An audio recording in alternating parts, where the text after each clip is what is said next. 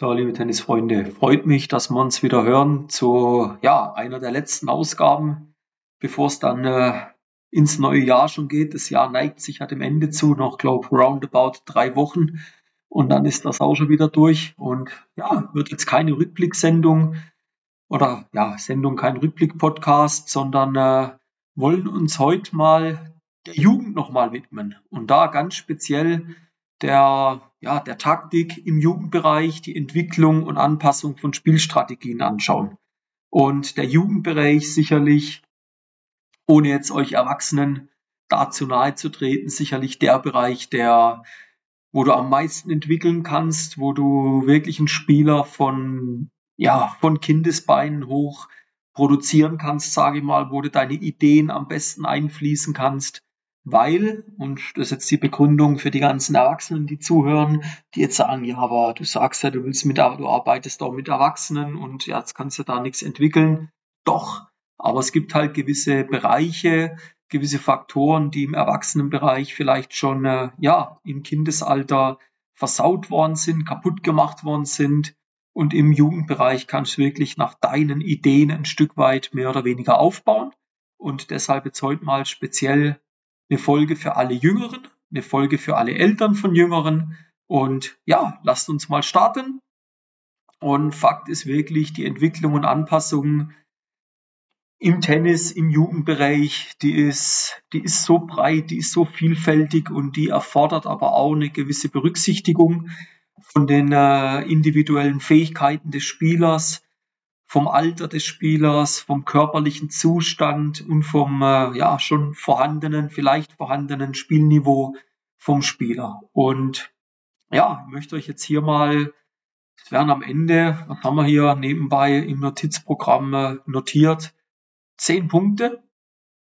Jeder Punkt sicherlich wichtig, also es macht keinen Sinn, wenn du da zwischen den Punkten äh, hin und her switchen tust oder sagst, ja, spule ich mal vor, Punkt 3 gehört, Punkt 4 lass mal aus. Also ich empfehle dir wirklich, jeden Punkt dir anzuhören, die Folge vielleicht auch mehrfach zu hören und möchte euch jetzt hier mal ein paar allgemeine Richtlinien mitgeben, wo man im Jugendbereich, wenn wir mit Jugendspielern arbeiten, äh, beachten sollten.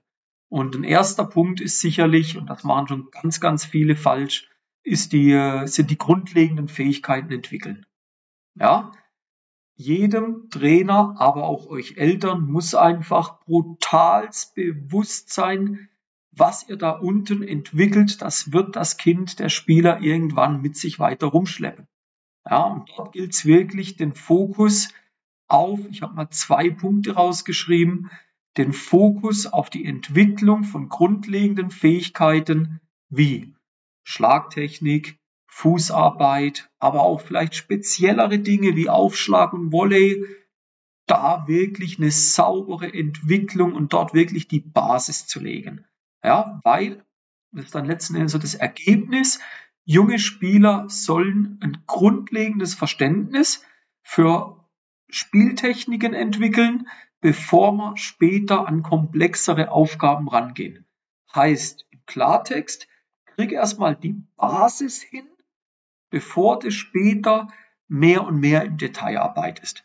Wenn jetzt ein U12er noch kein Vorhand Inside-Out spielen kann, wenn ein U12er im Netzbereich noch nicht über die Fähigkeiten verfügt, die vielleicht ein 16-Jähriger hat, dann ist das per se kein Problem.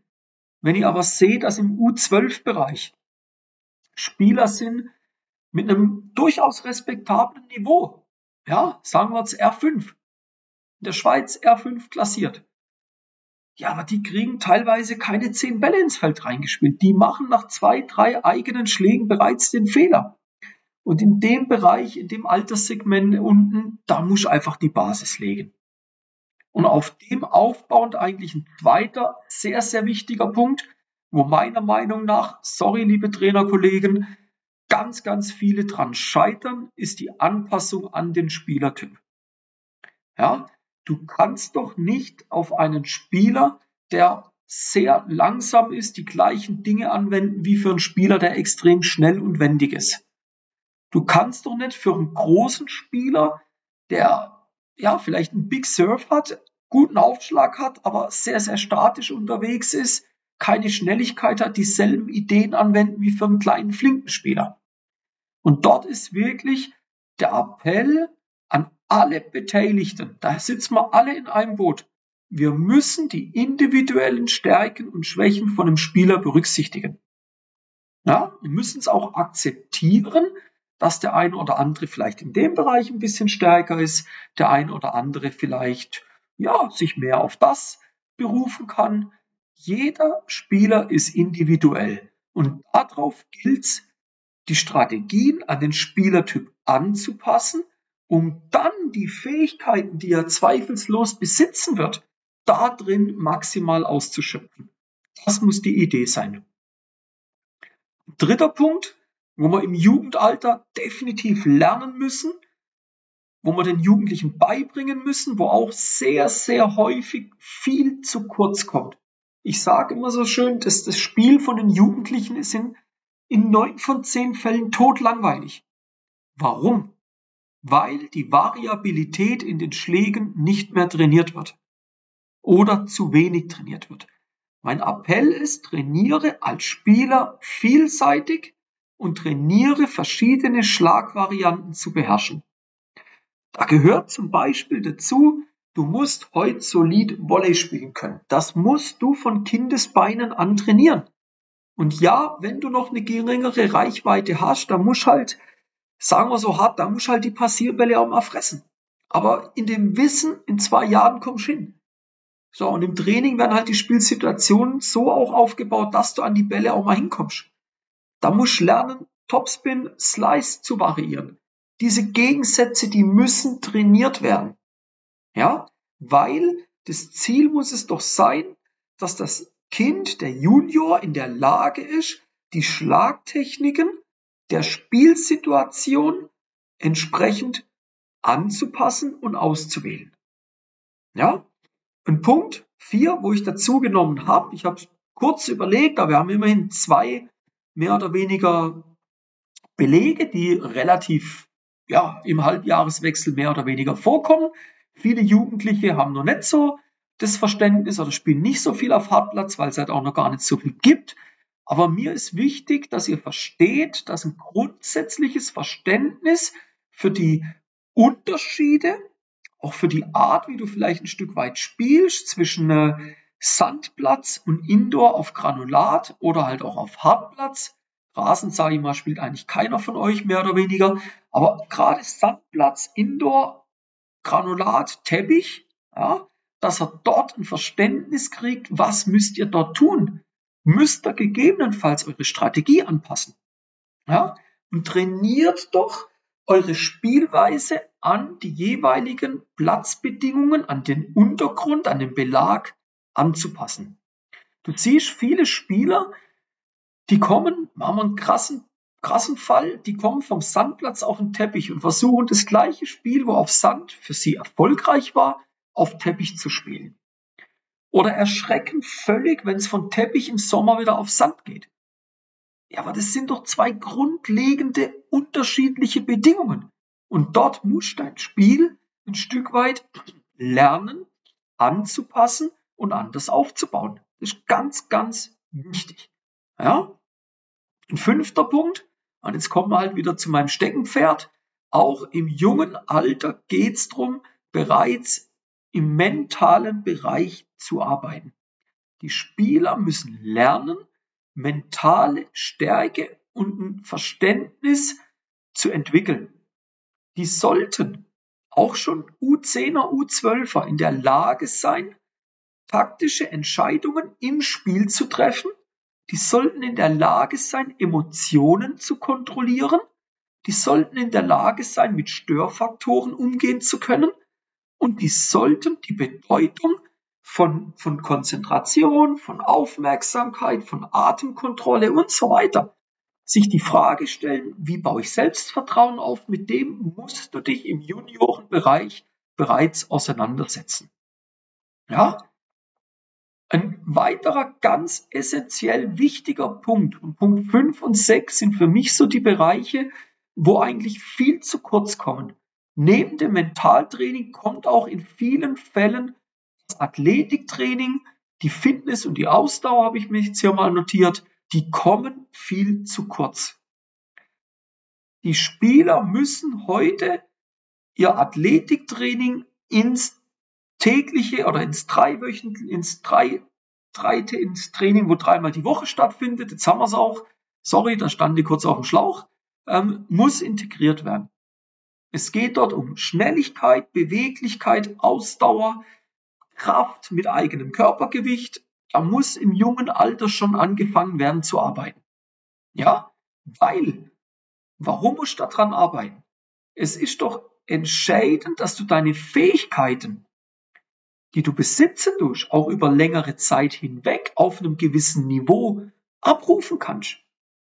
Überleg dir doch aber mal, wenn deine Kondition schlechter wird, wird deine Konzentration und deine Aufmerksamsfähigkeit, deine Aufnahmefähigkeit, die wird immer mehr abnehmen. Dann ist doch normal, dass du irgendwann Fehler machst. Das ist normal, das gehört dazu. Also musst du an den Bereichen arbeiten. Ein weiterer Bereich, kommen noch vier Punkte, müsst euch noch schön weiter am Ball bleiben, ganz wichtig, ja, ihr seht wirklich wieder Top-Content gibt's.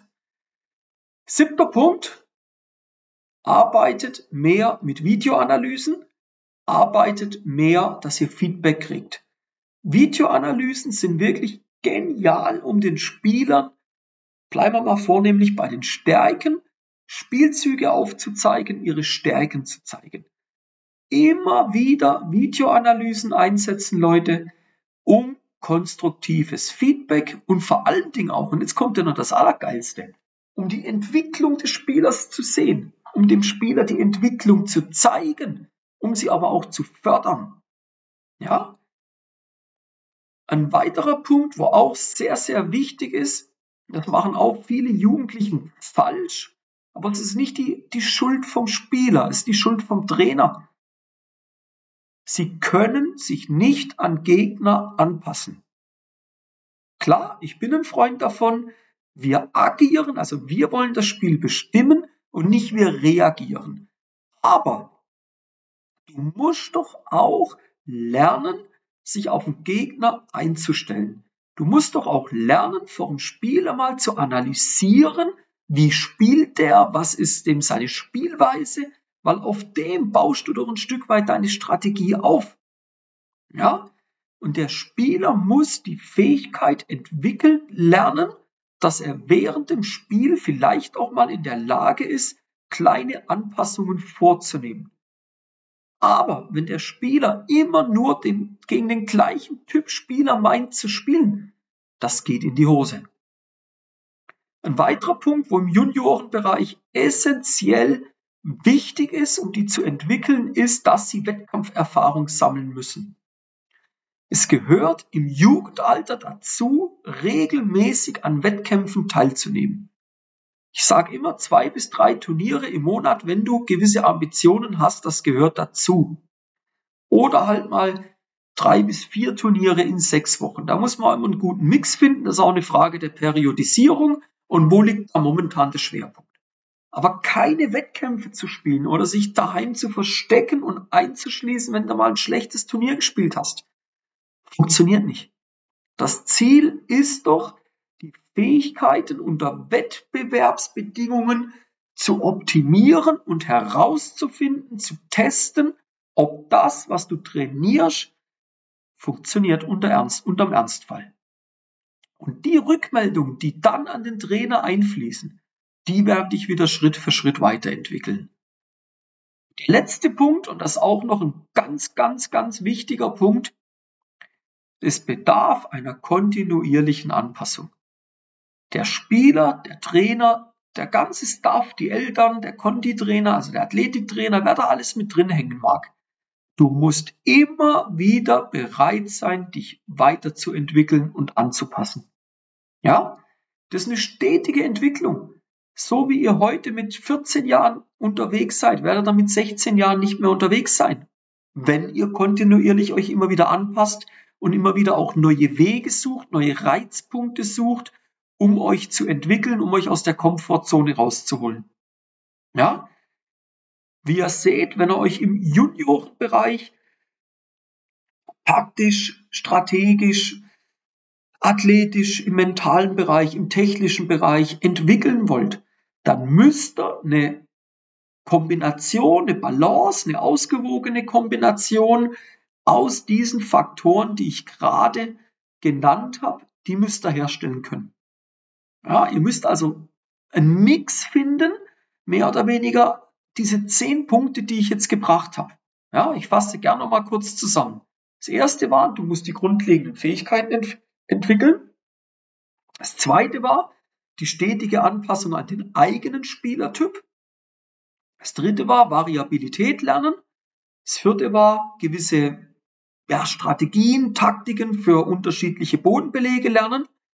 Das fünfte Mentaltraining, sechste Athletiktraining, siebte war regelmäßiges Feedback und Videoanalysen. Das achte sich aber auch mit dem Gegner befassen und gegebenenfalls Anpassungen vornehmen können. Das neunte war Wettkampferfahrung sammeln und das letzte war aber gerade eben diese kontinuierliche Anpassung. Es kommt immer Neues dazu. Und da müsst ihr eine gute Balance finden und an den Dingen immer wieder weiterarbeiten. Euch muss einfach bewusst sein. Und wir reden hier noch lange, lange, lange nicht von der Ausbildung zum Profispieler.